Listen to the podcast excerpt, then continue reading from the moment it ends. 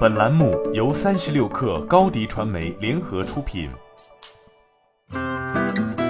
本文来自三十六氪作者杨亚飞。细胞农业科技公司 CRX 已于近期完成近一亿元人民币 A 轮融资。CRX 联合创始人兼 CEO 杨子良告诉三十六氪，本轮融资资金主要用于拓展技术平台，并推进中试验证。CRX 成立于二零二零年，是一家以细胞培养肉为核心的细胞农业科技公司。此前，三十六氪有对其模式做过相关报道。通过研发先进细胞培养工艺，结合创新组织工程技术，CRX 希望重新定义肉类生产和消费模式。这是 CRX 不到一年间发生的第二笔融资。成立迄今，CRX 三轮融资累计金额已超过一亿元。据悉，CRX 的细胞培养肉的生产成本已经较初期降低数十倍，并在去年九月举行细胞培养肉产品原型试吃会。首款产品预计未来两年内登陆市场。过去一年多时间，CRX 也取得了一系列突破。据悉，CRX 目前已初步建立细胞系、培养基、新型工艺、创新产品四大技术研发平台，并初步搭建起牛、鸡、猪等多条培养肉产品研发管线。值得一提的是，作为细胞培养规模化供应体系的前端环节，CRX 过去一年在细胞系、培养基方面也取得突破进展。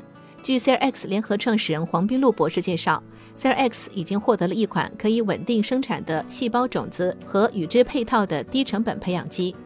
产品层面，CRX 主推有动物纤维感、有结构的成块肉产品，借助核心的支架和食品生产技术，该类培养肉在形态和味道表现更佳。CRX 联合创始人向宁博士表示，培养肉终端产品的形态和味道直接影响消费者对产品的接受度。政策监管是细胞培养肉市场化的重要影响因素，包括新加坡、美国、以色列、日本、欧盟等多个国家和地区已经有明确支持信号。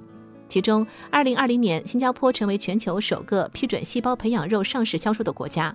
此外，近年来亚太、美国、日本、欧盟等国家和地区已成立细胞农业协会。尽管中国并未正式批准商业化细胞培养肉的上市销售，但相关市场政策面趋于明朗。此前，二零二一年十二月二十九日，农村农业部印发的“十四五”全国农业农村科技发展规划当中，首次提到将细胞培养肉作为国家下一个五年积极参与的领域。